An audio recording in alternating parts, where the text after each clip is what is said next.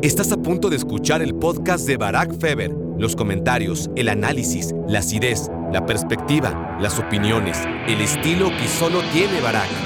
Acaba siendo protagonista, aún perdiendo. Acaba siendo una de las grandes figuras de esta Copa del Mundo, si no es que la figura de esta Copa del Mundo. Metió ocho goles, metió ocho goles Kylian Mbappé de esta Copa del Mundo. Eso no está al alcance de nadie en la historia moderna del fútbol. Y en la selección argentina también, siempre ha sido el segundo. Y siempre ha estado muy cómodo en esa posición, ¿no? Nunca ha sido el futbolista que pida reflectores. Y hoy, hasta el minuto 75, la gran final de Qatar 2022 podía definirse en tres palabras. Ángel, Di, María. Lo que vimos en la cancha fue a la mejor selección que yo por lo menos he visto nunca jugar una final de Copa del Mundo. Así de rápido, así de sencillo y así de complicado. La complejidad de jugar tan bien durante tantos minutos en un escenario como este, ante un rival como este, la Argentina no tuvo abuela. Incomparable.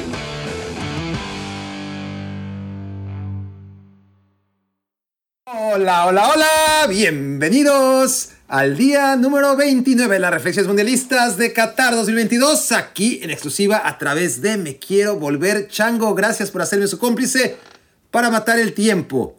Qué final, qué campeón, qué mundial. Qué placer haber estado con ustedes. Se lo juro que, ya me estoy quebrando. Es, fue muy emocionante. Todo fue muy emocionante. Y felicidades a la selección argentina. Han logrado por fin algo que les costó muchísimo. 22 mundiales después pueden ser como México. Eh, son tocayos de México, ya son el tri. Ese es el peor chiste de mi vida. Tricampeón mundial. Tricampeón mundial no podía dejar estas reflexiones mundialistas sin un último chiste baboso. Y sí, Argentina, después de tanto luchar, ya es tocayo de el tri. Solo que México, ¿cuándo vamos a tener? Yo, pensaba, ¿no? Porque yo me emocionaba, obviamente, como todos viendo esta final.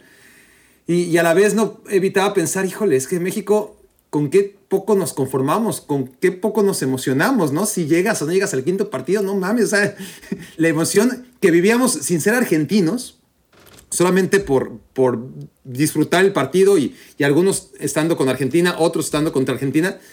Pero imagínense esas emociones que tuvieron los argentinos o, muchos de ustedes. Felicidades a aquellos argentinos. Gracias, eh, dobles gracias por entre tantos lugares donde buscar reflexiones mundialistas, eh, por caer aquí eh, durante todo este mundial. Realmente compartan o no compartan mis reflexiones gracias. Habla muy bien de mí y habla muy bien de ustedes, eh, honestamente, que, que estén perdidos en este podcast. Bueno, ahí les va. Reflexión número uno. Si el Mundial de Qatar 2022, y sobre todo si su final, hubiera sido una película, no, más que una película, porque son, fueron 29 capítulos, ¿no? 29 días. Fue una serie, una serie con dos temporadas. La primera temporada fue la fase de grupos, les gusta dividirla, dividirla así y la segunda temporada fue la fase ya definitiva a partir de octavos de final. Entonces, si esto hubiera sido una serie muy bien producida, claro, dividida en dos temporadas y, y 29 capítulos, no me hubiera gustado. No me hubiera gustado porque la hubiera considerado inverosímil. No me lo hubiera creído. Para mí es muy importante, es decir, yo te compro la ciencia ficción siempre y cuando me, ubiques en un mundo de ciencia ficción con las reglas antigravedad o, o lo que me quieras poner en ese mundo en el que desde el principio me pusiste claro que es ciencia ficción.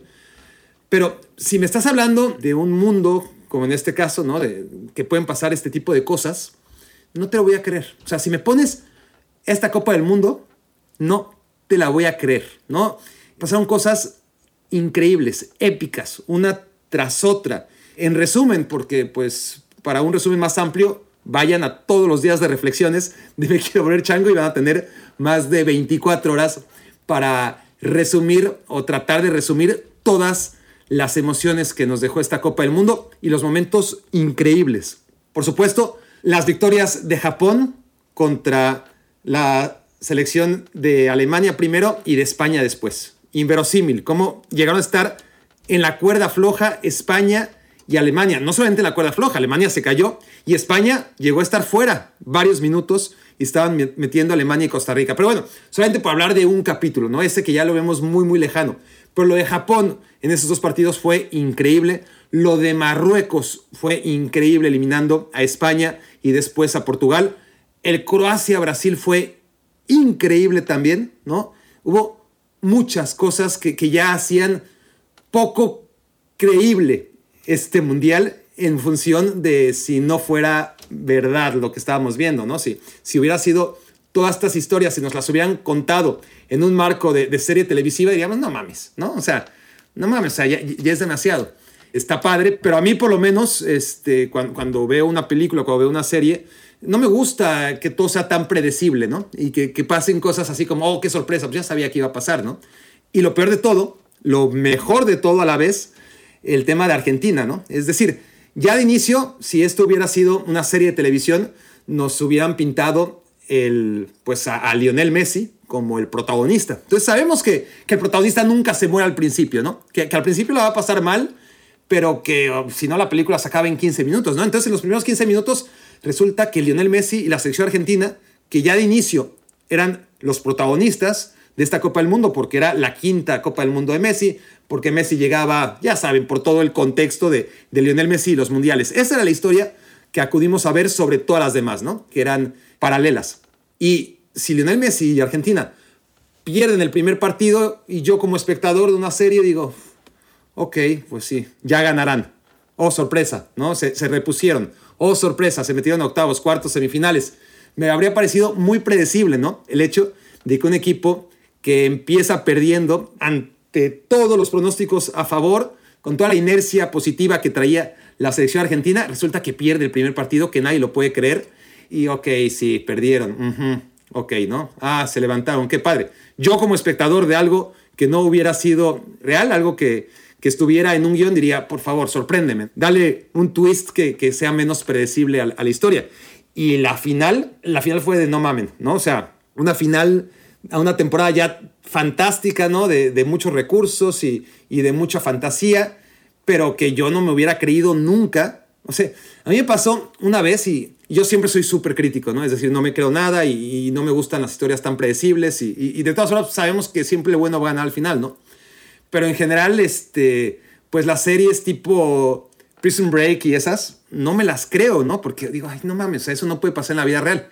Juré y no lo cumplí que cuando el Chapo Guzmán se escapó por segunda vez, dije, no, es que, o sea, ya no, o sea, pasó en la vida real. Si hubiera pasado en, una serie o en una película, hubiera dicho, no mames, o sea, eso no, no puede pasar en la vida real. Hazme la historia un poquito más verosímil, ¿no? Méteme, sí, algo de, de cosas fantásticas que me sorprendan. Sé que estoy viendo cine, pero, pero hazme la historia, si me quieres hacer una historia más o menos creíble, pues hazla un poco verosímil. Y, y un tipo como el más buscado del mundo, no se te va a escapar una vez de la cárcel. Y mucho menos dos, solamente en las películas que palomeras, ¿no? Y, esas no me gustan. Bueno, pasó la vida real y yo dije, no, es que ya no vuelvo a criticar ninguna película porque, porque la vida tiene cosas más jaladas de los pelos que, que las películas más palomeras posibles, ¿no? Entonces, dentro de esta analogía de, de que, ok, ya pasaron cosas de,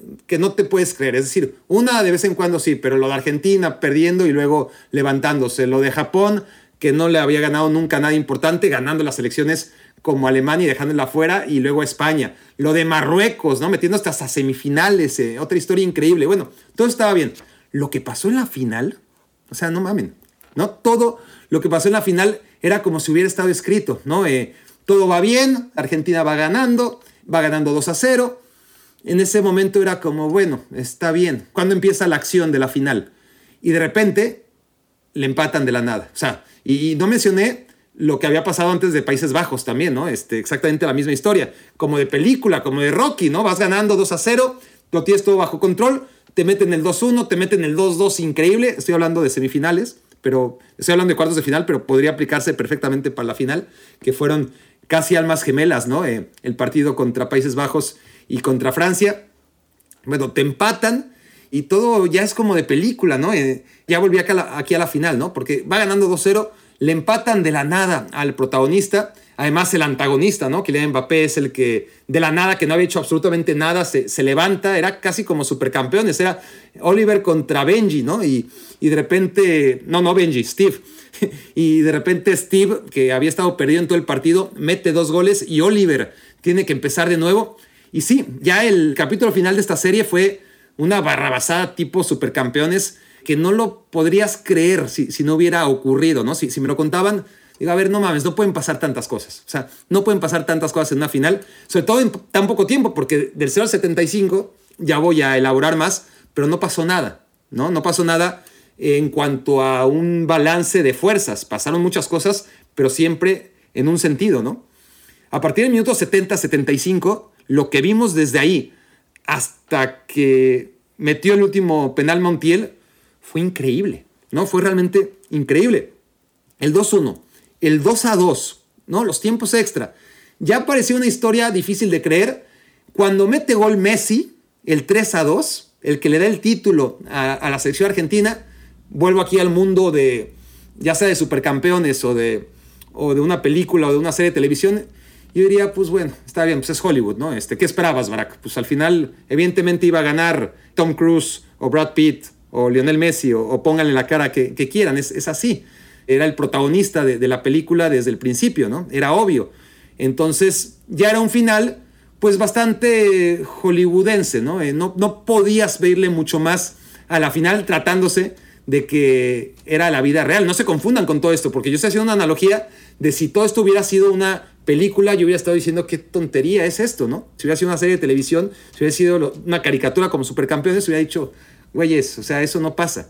Pero vivirlo como lo vivieron ustedes, me emocioné tanto o, más que cualquiera de ustedes. Realmente me pareció increíble. Y el gol de Lionel Messi ya era como, bueno, lo que faltaba, ¿no? Mete gol Lionel Messi, Argentina campeón. No, todavía iba a meter gol Francia. Todavía iba a meter gol Francia. Y encima otra vez Kylian Mbappé, ¿no? Para convertirse en el campeón de goleo, rebasar a Lionel Messi, que había sido la bota de oro hasta ese momento, y mandar todo a penales, pero todavía no. En ese momento ya era la mejor final jamás contada en la vida real, en cualquier deporte y en cualquier contexto o en cualquier película. Ya, ya, ya era insuperable. Pero encima, ¿no? Pensando en una película que le quisiera dar más vueltas al asunto, ya luego tuvimos el mano a mano de Colo Muani contra Dibu Martínez, ¿no? Una parada increíble, increíble, un paradón, un mano a mano en el que normalmente el que falla es el que tiene la portería gigante, ¿no? Eh, para definir en el mano a mano. Pero aquí tiene más mérito, más mérito lo del Dibu, ¿no? Tiene mucho más mérito lo del, lo del Dibu Martínez. Es un atajadón a la hora de achicar el ángulo y después de estirar la pierna para evitar el gol de Francia. Entonces eso ya no va más. O sea, ¿qué más quiere? No, en la, el contragolpe, Argentina tiene todavía, antes de los penales, un remate de cabeza terrible, Lautaro, que ha sido el antihéroe de esta Copa del Mundo. Terrible remate de cabeza que lo convierte o lo habría convertido, habría dejado pequeña la figura de, de Higuaín, ¿no? En el imaginario de antihéroes argentinos si Lautaro fallaba esa después de un mundial bastante complicadito. Y decías, no mames, o sea, o sea, ¿qué más le puedes pedir a esta final? Increíble todo lo que pasó y que realmente en otro contexto no me hubiera creído. Y bueno, los penales, los penales ya no fueron tan emocionantes. Es decir, mi hija, que, que, lo vio con pasión al, al, lado mío, este, quería más emoción en los penales. No tiene ni idea de la vida, nunca ha visto fútbol y, y no sabe que, que, lo que vio fue inigualable. Pero sí, los penales se pudieron ir a, tiempo, a, a muerte súbita, los penales pudieron ser todavía más emocionantes. Pero bueno, fue, fue increíble. Bueno, reflexión número dos. Más allá del mundo este de, de, fantasía, lo que vimos en la cancha, ¿no? Lo que vimos en la cancha fue a la mejor selección que yo por lo menos he visto nunca jugar una final de Copa del Mundo. Así de rápido, así de sencillo y así de complicado. La complejidad de jugar tan bien durante tantos minutos en un escenario como este, ante un rival como este, lo Argentina no tuvo abuela. Incomparable incomparable con lo que me quieran decir de Francia contra Croacia hace cuatro años, que no fue un equipo dominante. No lo fue tampoco Alemania hace ocho años contra Argentina. Sí lo fue España contra Países Bajos hace 12 años, pero no a este nivel. Por supuesto que no al nivel de Argentina. Y así podemos ir atrás en el tiempo. Y Brasil en 2002 contra Alemania sufrió, sufrió más allá de lo que dice el resultado y, y hasta el final del partido, el error de Oliver Kahn, el gol de Ronaldo, el primero de los dos y, y pavimentó el camino de, de, Brasil hacia el tetracampeonato, pero en el 98, pues para Francia todo fue muy fácil porque ahí sí no tuvo rival, pero no fue como Argentina, ¿no? Que realmente aplastó a Francia. En ese momento Francia, pues nunca tuvo rival como hoy Argentina no lo tuvo, pero, pero pues fueron dos tiros de esquina, los metió y, y ya está, básicamente. 94 y 90, infumables. Alguien tenía que salir campeón y bueno, salió campeón Alemania, que lo intentó más en 90, y en penales Brasil, que también lo mereció, pero, pero sin ser dominantes, ¿no? Y en 2006, olvídense, fue una final espectacular porque pasaron muchas cosas increíbles, como ese cabezazo, sobre todo como ese cabezazo de Zidane a Materazzi, pero, pero Italia no fue dominante, de hecho Francia fue mejor. Aquí Argentina hace un partido del 1 al 120, sobre todo del 1 al 75, ¿no? Está claro que en los últimos 15 minutos pierde el control, que el primer tiempo extra no acaba de ser bueno, pero empieza a regenerarse Argentina y en el segundo tiempo, ya en un partido en el que los dos andan bien y puede caer para cualquier lado, vuelve a ser mejor la selección argentina. Pero sí, nunca, honestamente, habría que, a ver, leyendo lo que pasó, viendo todo lo que pasó en las finales desde el 90 hasta la fecha, les digo, nunca había una selección jugar tan bien como hoy jugó Argentina en una final. Con lo complejo que es eso, insisto, ¿eh? En un escenario, una final donde siempre, al menos los primeros minutos son difíciles, ¿no? Argentina desde el minuto cero, increíble, jugó del libro. Y les digo, del 90 a la fecha, pues no tengo ninguna duda. Atrás, pues es lo que he leído, es lo que he visto. Este, no sé si, si en Brasil, en Mundial del 62, que empezó perdiendo y acabó y acabó ganando. No, en el 58 empezó perdiendo. Los dos, creo que los dos los empezó perdiendo. ¿eh? 58 y 62 empezó perdiendo y dando la vuelta. Entonces creo que tampoco aplicaría. Yo creo honestamente que, que, fue la mejor actuación de un equipo en una final de Copa del Mundo, lo de Argentina. Y pudo quedarse sin, sin mundial. Pero creo que hay que reconocerle esto. Y, y cuando las cosas se ponen feas, cuando de la nada te cae el 2 a 1, literalmente de la nada, todo lo tenía controlado Argentina, bien controlado Francia empezaba a dar, no es que Francia en el 75 despertara, empezaba a dar alguna muestra de vida, en minutos 65, 70, pero Argentina parecía tenerlo congelado y luego en una jugada en, la banda pierden un balón y, se convierte en el penal que propicia el, el, 2 a 1, ¿no? Y luego, luego viene el 2 a 2 y, de repente cualquier otra selección colapsa, colapsa, ¿no? Ya le había pasado contra Países Bajos, tuvieron muchos huevos, pero eran Países Bajos y, ya era una selección que había sacado a, a Depay, a Bergwijn, que ya no tenía como para aprovechar el momento que pasó mentalmente Argentina de tenerlo todo controlado y de repente tenerse que ir a tiempo extra y sobre todo la manera en la que se fue a tiempo extra en aquellos cuartos de final con aquel tiro libre que también pasa la historia, ¿no? Que, que, fue cinematográfico y que si hubiera sido en el cine yo hubiera dicho, pues, está bien, ¿no? Para el cine está bien. Pues en la vida real está sensacional lo que hizo Países Bajos para empatar, pero ya había sacado a sus piezas que podrían haber aprovechado el contragolpe ante Argentina y Argentina, muy valiente, se fue al ataque y, y sobre todo en el segundo tiempo mereció ganar mucho antes de los penales. Pero bueno, eso fue cuartos de final. En la final, la historia se repite. Va ganando 2-0 la albiceleste con todo controlado y, y, de repente le empatan 2 a 2, pero ahora no es Países Bajos y Países Bajos sin sus elementos más importantes y desequilibrantes que ya están en, en la banca, con, con Luke de Jong y con Behorst como delanteros que no son hombres de velocidad, sino, sino delanteros de área, ¿no? No, aquí es enfrentados a una Francia muy física que iba creciendo en el partido, que en efecto había sacado a Griezmann, pero que mejoró muchísimo tras los cambios, ¿no?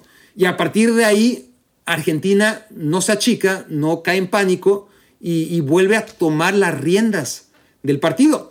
Y después de todo lo que les dije que pasó, ¿no? Que, es increíble, ¿no? Eh, estar a nada de perder en ese mano a mano y la salvada increíble del Divo y a punto de evitar los penales y otra vez falla Lautaro.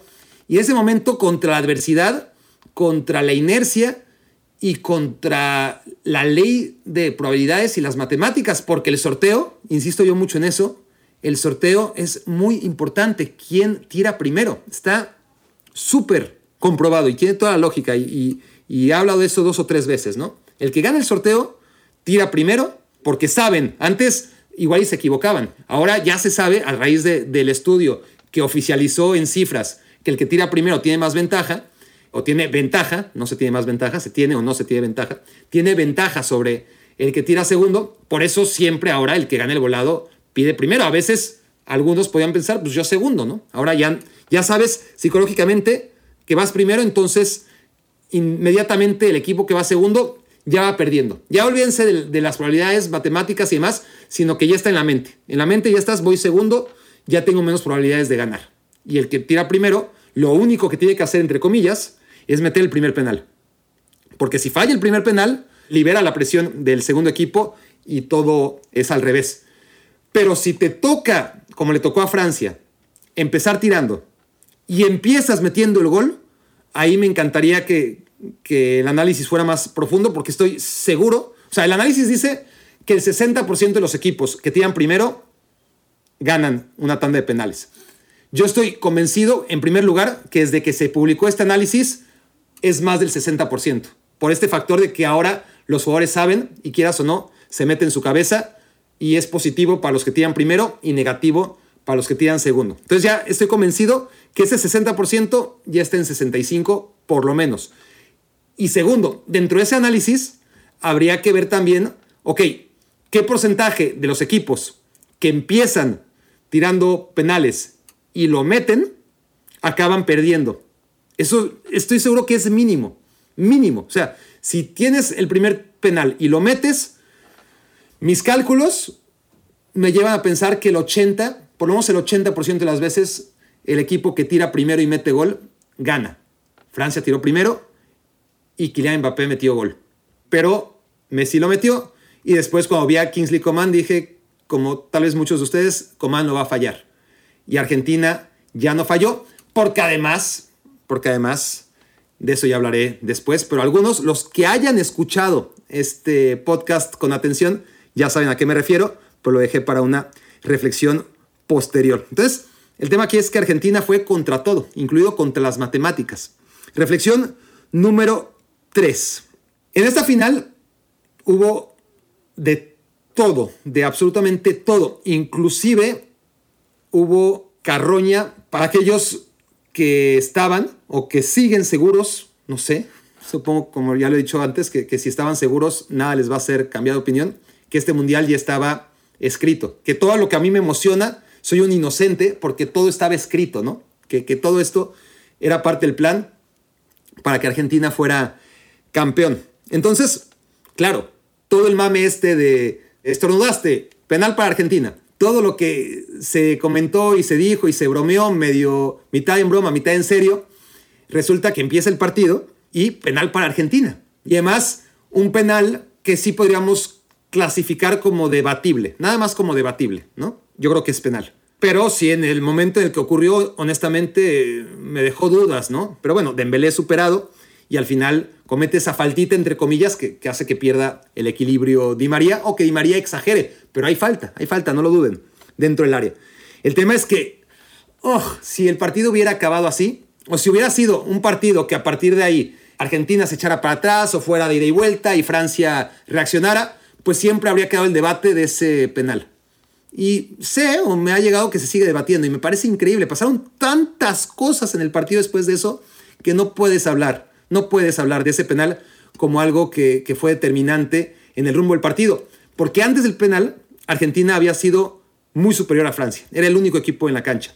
Después del penal siguió siéndolo. Y ese es el tema con, con, el gran partido que les digo que hizo Argentina, valiente, con la presión alta, recuperando el balón, distribuyéndolo muy bien, contragolpeando de maravilla, como en el segundo gol. Es decir, Argentina borró a Francia cuando iba 0-0 antes del penal. Argentina siguió borrando a Francia cuando iba 1 a 0 después del penal. Argentina continuó borrando a Francia tras el 2 a 0 en contragolpe. Empezó el segundo tiempo y Argentina seguía borrando a Francia hasta el minuto 65, 70, 75, el que gusten, no antes. Argentina borró a Francia, entonces no hay argumentos como para pensar, no, es que el árbitro fue el, el culpable, ¿no? Porque claramente había un mejor equipo que el otro. Pero aún así, con los dos penales a favor de Francia, si el partido hubiera quedado 3 a 2 favor a Argentina en tiempo extra, pues seguiría habiendo algún argumento para aquellos tipos que se adoctrinan al tema este de, las conspiraciones, ¿no? Que, que, realmente piensan que todo esto es parte de, de algo acordado previamente, que Qatar le diera a su jugador del Paris Saint Germain esa, esa copa que tanto necesitaba, ¿no? Si hubiera ganado Argentina 3 a 2, mucha gente tendría más valor para exponer sus teorías de conspiración. Pero fue tan perfecto que se fueron a penales. Y ahí sí, como no digo que puedas controlar todo lo demás, pero vamos a darles no el beneficio de la duda porque no lo merecen, pero bueno, entendamos que podrían tener algún punto en el que Dios le digas, bueno, no te creo, estás mal, pero bueno, ve a dormir tranquilo, ¿no? Este, a todos aquellos que realmente siguieran diciendo que, que Argentina ganó con mano negra si Argentina hubiera ganado 3 a 2, ¿no? Pero es que ganando en los tiros penales, ¿eso cómo lo controlas? No digo que todo lo que pasó para que Argentina se metiera a la final y todo lo que pasó en la final era controlable. Me parece realmente de gente muy retorcida que piensen eso. Pero que encima, en los tiros penales, piensen que, que eso se pudo arreglar, pues eso ya desarma a la mayoría de la gente que le gustan las teorías de la conspiración, porque hasta entre ellos pues hay niveles, hay los que están más locos que otros, ¿no? Los que son más necios que otros, los que son más tontitos que otros. Y ahí sí pues no hay mucho que hacer. Pero no, yo, yo en absoluto vi, por supuesto, mano negra. En el penal no. Si acaso, en la única jugada en la que honestamente dije, ay cabrón, ¿por qué hizo esto el árbitro? Que me hizo despertar dudas, fue, a ver si se acuerdan, porque pasaron tantas cosas en el partido, pero hay un momento ya en tiempo de compensación, minuto 90 y muchos, me parece, en el segundo tiempo obviamente, en que el partido va 2-2, ya destinado a tiempo extra. Comán recupera un balón en un contragolpe en el que Argentina se había echado adelante. Iban 3 contra 3 y no solo eso, sino que uno de esos tres franceses era Kylian Mbappé en la derecha. Es decir, una cosa es ir 3 contra 3 a campo abierto y otra muy distinta y muy parecida a un penal, por lo que para mí, si yo fuera un tipo que me encanta andar echando por ahí teorías de la conspiración, me dedicaría mucho más a esa jugada, ¿no? Porque es una jugada a campo abierto, 3 a 3 y con Kylian Mbappé. Además, en, modo en el que ya estaba totalmente activo. Entonces, es una jugada en la que Acuña comete una falta sobre Coman. Coman se pone de pie porque tiene claramente el contragolpe 3 contra 3. El árbitro pita Dijo, ¿qué está haciendo? Y todavía Coman dice, bueno, ya, ya pitó, detuvo el, balón y trató de, madrugar, ¿no? O, de seguir con la jugada. Y el árbitro no se lo permitió, pues porque obviamente el balón ya estaba bastante más adelante, dos o tres metros adelante de donde fue la falta. Pero ¿por qué pitó la falta? Era una ley de la ventaja clarísima, ¿no? Muy, muy, muy clara. Y ahí el árbitro que estuvo muy bien. Por ejemplo, a mí lo que más me gustó, una de las cosas que más me gustó esta final, fue que el VAR no entró en ningún momento a estropear un partido fantástico.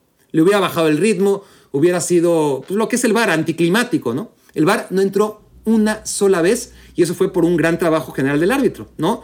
Marcó tres penales, los tres los marcó bien y luego un penal que fue un clavado de, de Marcus Turam, que creo que la mayoría de nosotros dijimos, ¡hey, penal! Era clarísimo, ¿no? Eh, en vivo.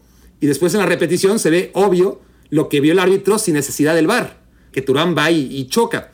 Entonces, mi único pero sería esa jugada antes de tiempo extra en la que pudo haber ganado Francia, ¿no? Coman para Mbappé y Mbappé, ya no sé quién era el tercer hombre de, Francia cerrando al segundo poste, probablemente era Colomuani o, o Esa es la única jugada que, que ciertamente me, me dejó con mal sabor de boca por parte del arbitraje, que por lo demás me pareció fantástico. Sí pensaba yo, dentro de este guion que, les digo que, dio para todo, inclusive carnada para la gente que, piensa que todo esto es una conspiración y que, estaba escrito, pues la actitud de Francia, ¿no? La, actitud de Francia durante 60 o 70 minutos fue increíble, difícil de explicar ahora mismo. Me recordó mucho a la selección brasileña en 1998. En ese momento no teníamos información, luego fuimos enterándonos, ¿no? El tema de las convulsiones de Ronaldo y todavía hay quien duda de ello, ¿no? Sigue hablando de teorías de la conspiración de por qué Brasil se dejó ganar aparentemente en contra de Francia, porque sí fue muy raro ver a Brasil, que a mí no me encantaba esa Brasil, ¿eh? A mí contra Países Bajos en semifinales me pareció que Brasil no debió haber avanzado a la final, pero está claro que Ronaldo en particular no estaba y luego pues se supo lo, las convulsiones y todo este tema. No sé qué tanto estamos por descubrir con el tiempo de qué le pasó a Francia, pero yo sí me acordé de esa Brasil que no salió a jugar en ningún momento. Y mi teoría, mi hipótesis más bien era, bueno, igual y este tema de la gripe, ¿no? Porque Suiza, cuando pierde 6 a 1 con Portugal, que dio una imagen similar, ¿no? De Suiza que había sido agresiva, que, que había hecho un partido épico en contra de Serbia, con toda la connotación que tenía ese Suiza-Serbia, que ahora aparece en el pasado remoto y que fue hace apenas unas semanas.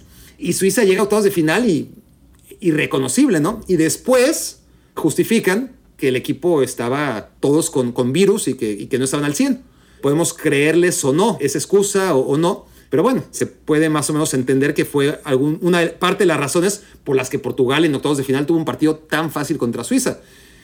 Y aquí, tras todo lo que se supo de, de la concentración francesa, del virus del camello y todo eso, era como, bueno, pues a, lo mejor es verdad, ¿no? A, a, a, lo mejor están mermados físicamente porque no había otra explicación. Pero esa también cae por su propio peso cuando ves que el equipo reacciona de la nada. Dices, puta, se le pasaron los síntomas rapidísimo, ¿no? Se tomaron, ¿en qué minuto? Porque ni los vimos. Al minuto 65, un Tylenol y, y todos los síntomas se esfumaron, ¿no? Es decir, si, si iba a ser un tema físico, pues al contrario. Mientras más avanzara el partido, más se iba a notar. Entonces, también se puede descartar el tema que, que el equipo no podía respirar bien, que, que, estaban indispuestos. No, no, porque además los que entran, pues lo hacen muy bien, ¿no? Y los que se quedaron en, la cancha, pues demuestran cosas que no habían demostrado ni, ni por asomo en los primeros minutos. Entonces, sí, en efecto, fue un partido en el que los tipos que, que piensan en teorías de la conspiración, pues más de uno habrá pensado lo que se sigue pensando, o los que muchos siguen pensando, de la sección brasileña contra Francia, ¿no? En 1998, que ahora fueron los franceses los que se vendieron al dinero catarí para que Argentina ganara el partido. Estoy convencido que, que mucha gente lo pensaba y que lo habría firmado si el partido hubiera acabado como parecía iba a acabar cuando llegamos al minuto 73-75. Básicamente sin historia. Yo creo que lo que más pesa es el gran nivel argentino. Argentina no deja crecer nunca a Francia. Claro que requiere análisis lo, lo, de Francia y censura, pero hay que darle mérito a Argentina, sobre todo que a diferencia de otros equipos, no es que mete el 1-0 y luego se echa atrás o sea conservador o le tenga respeto a Francia. No, al contrario, no dejó crecer nunca a Francia. Te voy a dar 1-0, bien, voy a seguir con lo mismo. 2-0, bien, no tengo por qué cambiar. Y, así mantuvo a Francia todo el partido, no la dejó crecer. Realmente hasta que ya no aguantó más y ocurrió lo que ya les mencioné, ¿no? En, los últimos minutos del partido. Pero ciertamente vale la pena tratar de seguir los medios en Francia y a ver si logran investigar qué diablos le pasó a la selección francesa para reaccionar tan tarde en el partido. Reflexión número cuatro, lo de Ángel Di María. Ángel Di María es un futbolista que siempre ha estado en un segundo plano, ¿no? En el Real Madrid fue como el segundo gran jugador de ese Real Madrid campeón por fin de la Champions en 2014 después de mucho tiempo sin ganarla. En el Paris Saint-Germain siempre fue el segundo, ¿no? Después de Neymar y luego de Kylian Mbappé acabó siendo el, tercero y luego hasta el cuarto, ¿no? Cuando llegó Lionel Messi. Y en la selección argentina también, siempre ha sido el segundo y siempre ha estado muy cómodo en esa posición, ¿no? Nunca ha sido el futbolista que pida reflectores. Y hoy, hasta el minuto 75, la gran final de Qatar 2022 podía definirse en tres palabras. Ángel Di María, ¿no? Eh, sensacional lo que hace Lionel Scaloni, nos agarra a todos en la pendeja, todo el mundo anticipaba una línea de cinco defensas, algunos pensábamos, hey, igual nos están engañando, igual están filtrando esta información, que hayamos muchas finales cubiertas, como para no pensar que igual nos está tomando el pelo y, y, y, quiere destantear al rival y va a salir con línea de cuatro y que Di María va a jugar. Lo que no pensábamos es que iba a jugar a pie natural, por izquierda. Todo el mundo decíamos, sí, claro, tiene lógica por derecha para que Teo esté amarrado y para que Mbappé pues eh, no esté tan cómodo en el mano a mano contra Molina y si va a estar cómodo contra Molina, pues entonces que la incomodidad de Molina contra Mbappé sea directamente proporcional a la incomodidad de Teo Hernández contra Di María. Eso era lo que visualizábamos. Pero la jugada maestra fue ponerlo en banda natural por izquierda contra el lateral derecho inventado por Francia, que no había desentonado Jules Koundé hasta que se enfrentó a Di María. y Dembélé que había defendido bien hasta que se enfrentó a Di María. Fue excelente lo que hace Lionel Scaloni, del que también ya hablaré más adelante.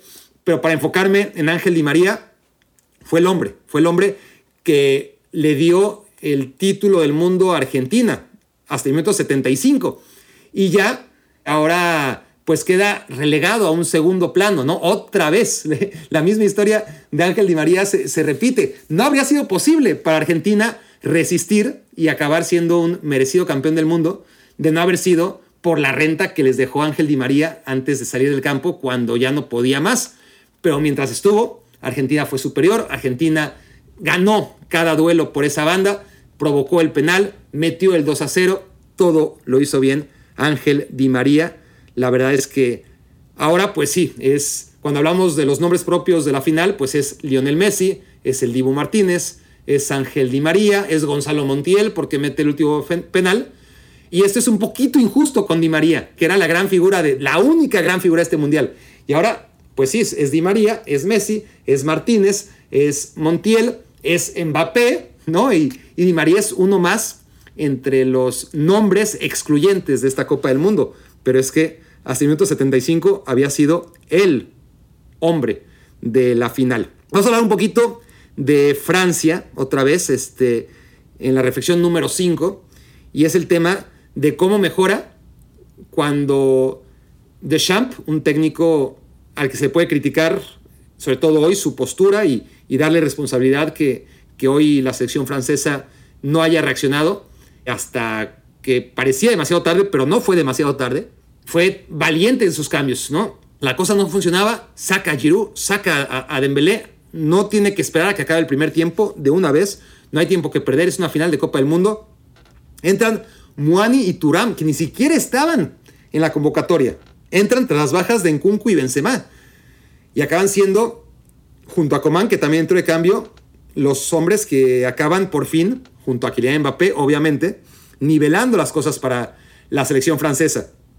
Es tremendo esto, ¿no? La, reflexión tiene que caer otra vez en la cantidad de jugadores que tiene Francia a disposición como para que vinieran de la banca jugadores que que ni siquiera estaban convocados y que solamente fueron convocados porque Francia perdió a la mitad de su equipo. Y aún así, no solamente jugaron una final Muani y Marcus Turam y Kingsley Coman, bueno, Kingsley Coman era el relevo natural de, de Dembélé, pero Muani y Turam para nada estaban contemplados, solamente tras bajas y bajas y bajas, y acaban siendo futbolistas que ahora mismo serían considerados trascendentales para entender el campeonato de Francia que no ocurrió. Entonces sigue siendo un tema de, análisis y sobre todo de, reconocimiento, como Francia, aún con tantas bajas, tiene esa cantidad de, refacciones, ¿no? Porque estamos hablando de los suplentes de los suplentes, ¿no? Los suplentes en su gran mayoría eran los que estaban ya en la cancha, sustituyendo a los del 11 de gala. Los titulares del Mundial en Francia, en realidad, la mayoría de ellos son suplentes en el 11 de gala. Por lo tanto, los suplentes de los suplentes son los que ingresaron. Y es más, yo siempre he defendido que antes de Turam y de Muani debieron ser convocados Musa Diaby y Bissam Bin Yedder. Porque bueno, es que Francia tiene para todos los gustos, pero sobre todo para los buenos gustos. Y bueno, si hablo de estos chicos, ¿cómo no hablar de Kylian Mbappé? En el número 6.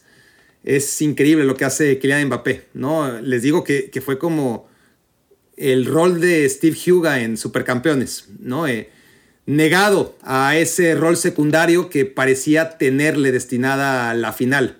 Acaba siendo protagonista, aún perdiendo, acaba siendo una de las grandes figuras de esta Copa del Mundo, si no es que la figura de esta Copa del Mundo. Metió ocho goles, metió ocho goles Kylian Mbappé en esta Copa del Mundo. Eso no está al alcance de nadie en la historia moderna del fútbol. El único que había logrado acabar con la barrera o romper la barrera de los seis goles en las Copas del Mundo modernas, esto es, las jugadas desde 1978, había sido Ronaldo, ¿no? Porque en el 78, Kempes, seis goles. En el 82, Rossi, seis goles. En el 86, Lineker, seis goles. En el 90, Skilachi, seis goles. En el 94, empatados Salenko y Stoichkov, si no es que Romario, dos de esos tres, con seis goles.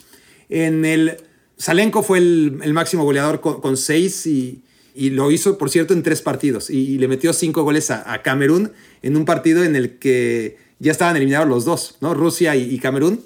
Y, Salenko mete cinco goles y se convierte en el campeón goleador. Pero bueno, 1998, otra vez el campeón goleador, Zucker con seis goles. En 2002 fue la excepción, pero miren qué excepción, Ronaldo Nazario, que metió ocho, los mismos de Kylian Mbappé. Porque después, otra vez, de hecho en 2006, el campeón goleador de 2006 fue Miroslav Klose, me parece a mí que con cinco goles. En 2010, otra vez hay, es con cinco goles, yo creo, que, que acaba siendo entre Forlán y Müller y Schneider y Villa, creo que todos con cinco goles.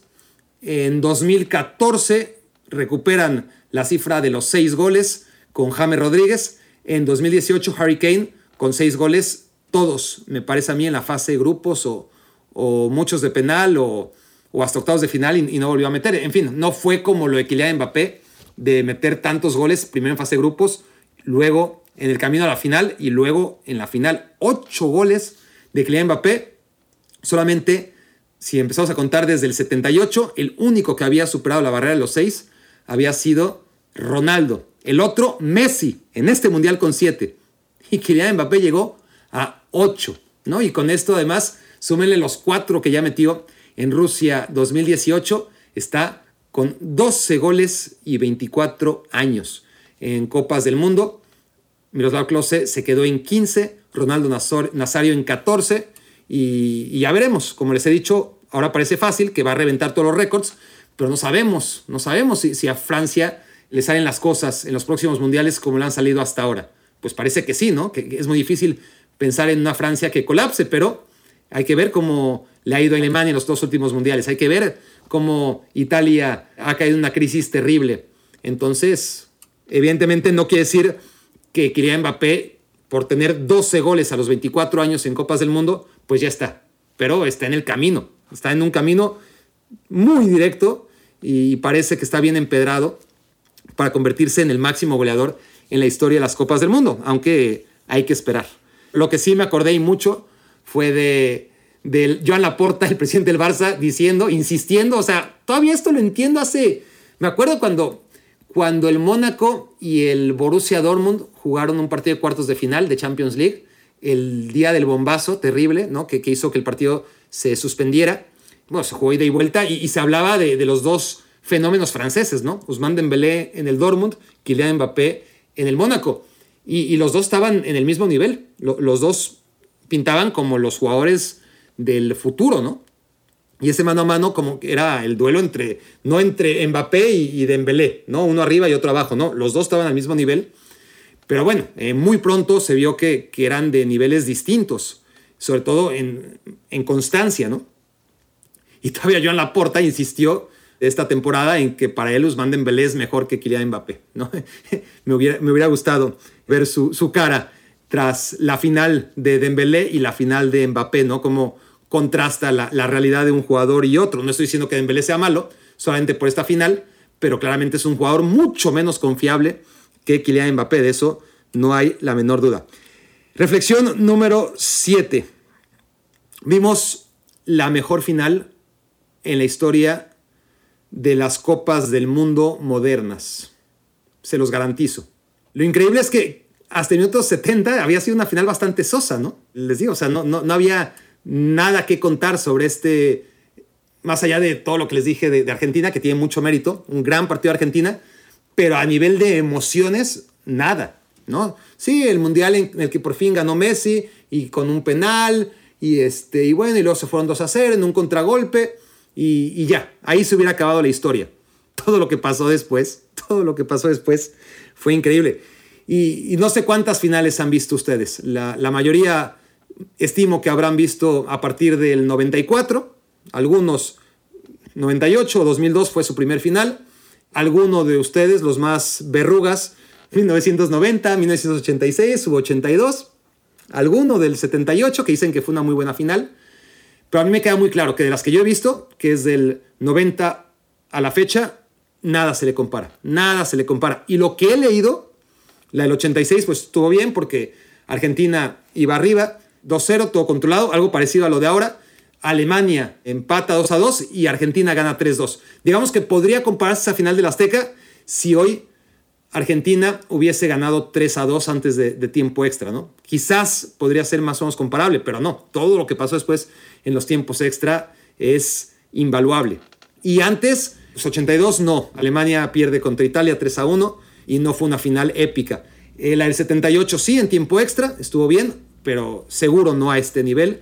El 74 fue muy icónica porque era la Países Bajos u Holanda de Johan Cruyff contra la Alemania de Beckenbauer y la naranja mecánica que era favorita. Se fue arriba al minuto 1 con gol de penal. Le dieron la vuelta muy pronto. Alemania se echó para atrás y Países Bajos ya no pudo. Ya no pudo meter gol. O sea, no fue una super final. La del 70 tuvo muchos simbolismos porque Italia bicampeón del mundo, Brasil bicampeón del mundo. El que ganara se quedaba con la Copa Jules Rimet. Y más allá que acaba goleando Brasil, pues fue un partido en el que Italia en el primer tiempo dominó a Brasil. Entonces también estuvo bien, pero nada que ver con esta final. Hay dos finales, por lo que he visto, por lo que he leído, que sí se le pueden comparar. Pues tenemos que ir al fútbol antiguo, tenemos que ir al fútbol que se jugaba con pelota de cuero. En el 66, cuando en Wembley juegan Inglaterra contra Alemania, es tan buena esa historia que, se sigue narrando, ¿no? De generación en generación han pasado 56 años y todo el mundo sabemos de ese gol fantasma.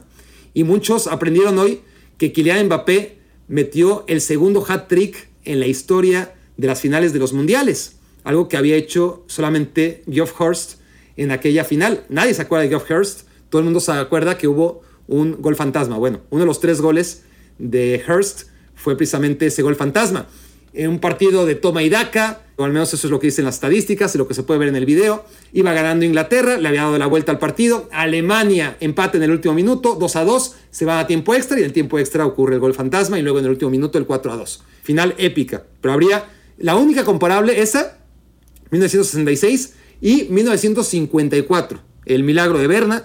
No sé qué tan familiarizados estén, pero, pero es una de las grandes historias del fútbol, ¿no? Un relato increíble de, cómo Alemania, eh, recién reconstruida o todavía hecha polvo en realidad tras la Segunda Guerra Mundial, va contra el mejor equipo de la historia, o el que venía siendo hasta 1954 el mejor equipo jamás visto, Hungría, y, les había ganado 8 a 3 en la fase de grupos y tiene mucho misticismo esa final, porque Hungría iba ganando 2 a 0 desde el minuto 7 u 8 y ya estaba hecho, ¿no? Todos los pronósticos se estaban cumpliendo y Alemania increíblemente dio la vuelta y, postes de Hungría y decisiones arbitrales en contra de Hungría y, la lluvia, todo en contra de Hungría y los zapatos Adidas de la selección alemana. Y algunos dicen que inclusive doping para el rendimiento alemán, en fin, una final épica, la del milagro de Berna, pero a esos niveles, por a esos niveles ya serán películas y, relatos y documentales y,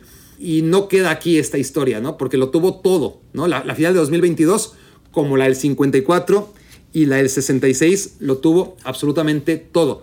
Reflexión número 8, la que me estaba guardando, se los dije. Es decir, todo fue muy emocionante, pero se iba a perder la emoción cuando llegaran a los penales. Porque Hugo Loris no para penales, ¿no? Su porcentaje es de 15%. No solamente, no hablo de que pare penales, sino de posibilidad de que pase como lo que ocurrió contra Harry Kane en los octavos de final, en los cuartos de final. Cuando Harry Kane falla, y eso cuenta en las estadísticas de, de Loris como penal que no le anotan. No hay un archivo confiable en el que de ese 15% de penales que no le han convertido a Hugo Loris, de ese 15% sería bueno saber cuántas realmente ha parado, ¿no? Le paró uno a Lewandowski, por ejemplo, en este mundial, muy mal tirado por Lewandowski, pero que Hugo Loris se adelantó, se adelantó y se repitió y lo metió Lewandowski a pesar de que se volvió a adelantar Loris. No sabe atajar penales Hugo Loris, está claro. Hoy fue mucho más evidente, pues yo venía cantándoles, denme una, ¿no? Después de cantar tantas mal, por lo menos espero que me reconozcan esa. Por cierto, ya no me levanté el cuello tras la muy buena actuación de Orsic en el partido por el tercer lugar, el croata, ¿eh? les dije que iba a aparecer Claro que les dije, no se dejen engañar, les dije que iba a aparecer en el partido de semifinales, ¿no? Contra Argentina, que no lo hizo mal, por cierto, pero bueno, nada para levantarse el cuello. Y sí apareció siendo la figura, esa la tenía guardadita, pero, pero ayer que solo hice siete reflexiones, no sé cómo no me acordé de, de hablarles de, de Orsic. Pero bueno, ya que me levanto el cuello con Orsic, a lo que iba es con lo de Hugo Loris. Hugo Loris, de ese 15% de éxito que tiene a la hora de, de los penales que le tiran, pues seguramente la mayoría son como, como el de Harry Kane, que ni siquiera van a portería, ¿no? Y Martínez tiene un porcentaje de casi 35%. Si piensan que el portero promedio, es decir, en el, en el fútbol se meten entre el 76 y el 78% de los penales, según la fuente, pues podemos concluir que los porteros a los que no les meten gol en el 25% de las ocasiones, es decir, que, que, uno de cada cuatro no es gol, pues están en el promedio. Hugo Loris recibe 84%, casi, ¿no? Casi 9 de cada 10. Y el Dibu Martínez, por el contrario, pues tiene una efectividad muy por encima del 24-25%, que es el promedio de porteros, que, que, ni son buenos ni son malos a la hora de atajar penales. Y hoy fue evidente, ¿no? No solamente la postura, eh, Hugo Loris pues es un portero veterano, nunca fue bueno para, para parar penales, pero cuando, cuando se necesitan piernas para llegar a, donde no suelen llegar otros, pues necesitas piernas más jóvenes, ¿no? Y Hugo Loris ni cuando tenía piernas jóvenes llegaba, ¿no? Por eso su estadística, que no es una estadística de, de los últimos años, debe ser todavía peor la estadística de Hugo Loris a lo largo de todos estos años, si tomamos en cuenta los penales que ha parado en los últimos 10 años, que seguro son muy, pero muy, muy pocos. Francia, el detalle, y esto se los dije en alguna ocasión, en toda esta época de Hugo Loris como portero único, desde Sudáfrica 2010, lo increíble es que Mundial 2010, Euro 2012, Mundial 2014, Euro 2016, Mundial 2018, Euro 2020, Mundial 2022, y, y Francia además siempre avanzando, no es que juegue tres partidos, ¿no? En estos siete grandes eventos, solamente una vez había llegado a la tanda de los penales y había sido contra Suiza, aquella eliminación ante Sommer, ¿no? Sommer le para a Kylian Mbappé el último disparo y los suizos habían metido los cinco en contra de Hugo Loris, que hoy fue transparente, ¿no? Totalmente transparente. No digo que pudo parar todos los disparos argentinos, pero vaya que, que uno o dos eran atajables. Y bueno, poca sorpresa. Yo la verdad me emocioné mucho durante todo el partido. A la hora de los penales lo tenía muy claro. Confieso que cuando gana el penal, cuando gana el, el volado Francia, digo, uy, aquí, aquí Francia puede equilibrar, como ya les digo, la teoría ¿no? sobre, sobre tirar primero. Pero todo eso se viene abajo cuando tienes un portero como el Dibu Martínez, sobre todo a la hora de parar penales, con esa personalidad y esas capacidades físicas y atléticas, contra un portero como Hugo Loris, que tiene muchos atributos, que quede claro que, considero que tiene muchos atributos, pero que parar penales definitivamente no es uno de ellos. Ya había hecho todos los cambios del mundo habidos y por haber, incluidos los de conmoción cerebral Francia. No creo que Mandanda, que está todavía más viejo que Loris, hubiera sido solución, y tampoco Arreola. Entonces tampoco estoy sugiriendo que hubiera entrado otro portero en lugar del capitán. Habría sido interesante ver a Mike Magnon, que estaba lesionado, fue el primero en lesionarse de todos los franceses, pero igual no hubiera entrado porque ya habían agotado todos los cambios y porque además Deschamps nunca se hubiera atrevido a sentar a Hugo Loris, pero, pero ya estaba, ya estaba. Este era una causa perdida, el portero del Tottenham Hotspur en la tanda de los penales. Reflexión número 9. Diego Armando Maradona. Diego Armando Maradona no lo vio. No lo vio y, y está ahí presente en las canciones, por lo menos, ¿no? Esta canción que, que, se ha hecho tan famosa de La Mosca, tan bien cantada una y otra y otra vez por los argentinos. Hasta los papás de, Maradona, por lo menos la mamá, ¿no? Está, está en la letra de, de la canción. Esa era la, figura de Maradona, ¿no? Este, no solamente el pueblo argentino adoptó a, Maradona, sino que con él a toda su familia, ¿no? Yalma, Yanina, no son los argentinos, todos sabemos, este, Claudia, creo, ¿no?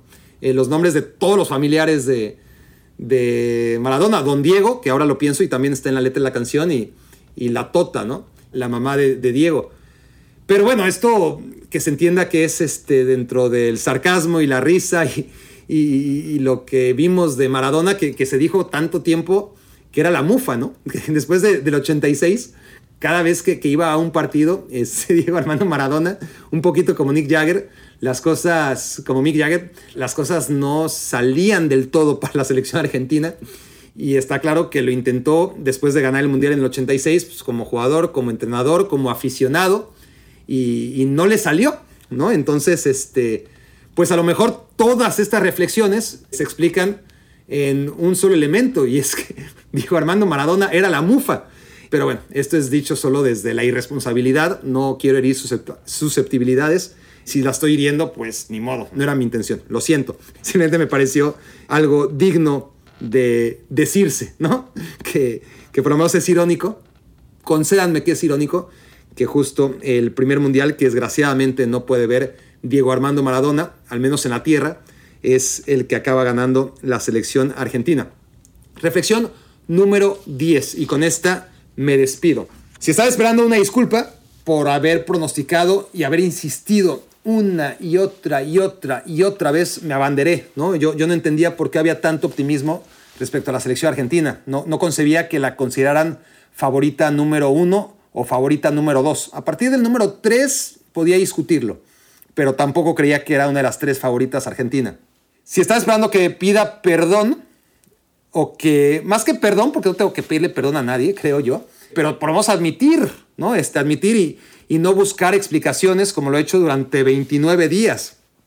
Todo lo he hecho hasta ahora, todo lo he preparado para no dejar de tener la razón, sobre todo con mi argumento en el que pues, Argentina ha vencido en cada partido a equipos contra los que era favorita. Y siempre reconociendo que Argentina tenía ese mérito de haberle ganado a equipos a priori inferiores y que el único que lo había hecho era Argentina y, Francia, ¿no? Y nada más.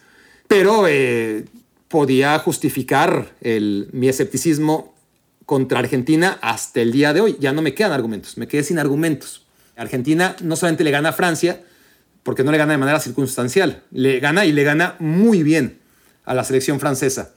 Y me deja sin nada que decir, sin nada que decir, más que lo más importante que todo, que es reconocer que cometí un pecado capital. Y lo dejé hasta la reflexión número 10, para no darle gusto a aquellos que hayan dejado este video antes, o este podcast para aquellos que lo están escuchando.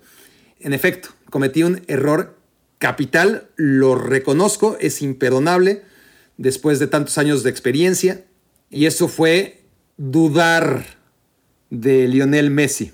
Ese fue mi pecado capital creer que, que ya a esta edad y visto lo visto de Lionel Messi, ya no podía ser un factor diferencial. Y menos en una selección argentina que no tiene jugadores diferenciales, o, o, si los tiene, los tiene muy pocos comparados con los que tiene Brasil, con los que tiene Francia, con los que tiene Alemania, por ejemplo.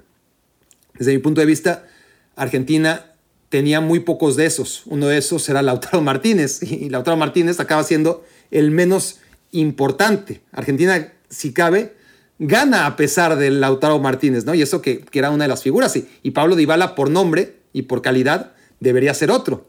Pero pues claramente su aportación fue marginal en esta Copa del Mundo. Entonces, si tomaba en cuenta yo lo que he venido diciendo, el, nivel general del plantel, pues Argentina más allá de la buena inercia que, tenía, a mí me levantaba escepticismo, un escepticismo que confirmé contra Arabia Saudita, pero que cayó en mil pedazos tras esta regeneración argentina de la mano de Enzo, sobre todo de Enzo Fernández, de McAllister, de una defensa que se comportó mucho mejor de lo que esperaba, de laterales que no lo hicieron tan mal, aunque Molina comete varios errores, acaba siendo también un futbolista importante en otros momentos para los, para los éxitos de, la selección. No es que Tagliafico y, y Acuña hayan estado soberbios, pero al final no estuvieron tan mal como yo podía pensar por los momentos que atravesaban en el Atlético de Madrid y en el Sevilla. Paredes y De Paul, bueno, De Paul acaba siendo importante, sí, no me parece fantástico, pero dentro de lo que tenía que hacer, pues también De Paul hay que reconocerle que, que a pesar que, que yo veía a los jugadores de la Juventus, del Sevilla, y del Atlético de Madrid, sobre todo ellos, en un nivel muy bajo, pues de todas formas Argentina supo sobreponerse a ello, ¿no? No necesariamente fueron los mejores, ni Montiel, ni Acuña, ni, ni Tagliafico, que está ahora perdido, un poquito perdido en el Lyon, ni ninguno de estos jugadores que, que están en equipos donde no brillan. No es que de repente hayan brillado con la selección argentina, pero hoy vaya que Hoy en la final podríamos discutir otros partidos y, hablar que Argentina jugó bien, parecido a lo que hizo hoy durante tantos minutos en lapsos breves, ¿no? Pero después de lo que hicieron hoy todos, algunos más que otros, o sea, lo de Enzo, lo de McAllister, evidentemente lo de María, lo de Messi, Otamendi que había estado muy bien hasta el penal que comete hoy, también yo dudaba muchísimo de, de Otamendi, pero yo creo que ahí no me equivoqué tanto, honestamente, si quieren que les sea sincero, me equivoqué lo justo. Donde me equivoqué terriblemente, y ahí está mi pecado capital, fue en subestimar a Lionel Messi. ¿Y saben qué? Lo voy a dejar aquí. Porque si se dieron cuenta, no había hablado de Lionel Messi hasta este momento. Si lo mencioné, lo mencioné de manera fugaz y sin que se entrara ninguna de mis reflexiones. Y Lionel Messi merece 10 reflexiones extra. Y ustedes, si están interesados, merecen 10 reflexiones extra. Y, no va a ser hoy. Vamos a tratar de dilatar esta Copa del Mundo. Este debió ser el último, me quiero volver chango, de reflexiones mundialistas, pero fue una final tan especial que merece una nueva tanda de reflexiones. Y ahí estaremos en el día número 30, ¿no? Este, ya con la resaca. Espero que, que estén ahí, como han estado durante cada día de esta Copa del Mundo, para escuchar y ver, ahora sí, las reflexiones finales, porque todavía hay mucho más que decir sobre esta final, sobre Qatar 2022 y sobre Lionel Messi, pero eso será mañana en otro capítulo, el último de las reflexiones mundialistas de Me Quiero Volver Chango. Mientras tanto, como siempre, durante todos y cada uno de estos 29 días, tardes, noches y madrugadas, allá en donde estén, muchas gracias por haberme hecho su cómplice para matar el tiempo. Escuchaste el podcast de Barack Feber. Toda la información de los deportes con un toque de Barack.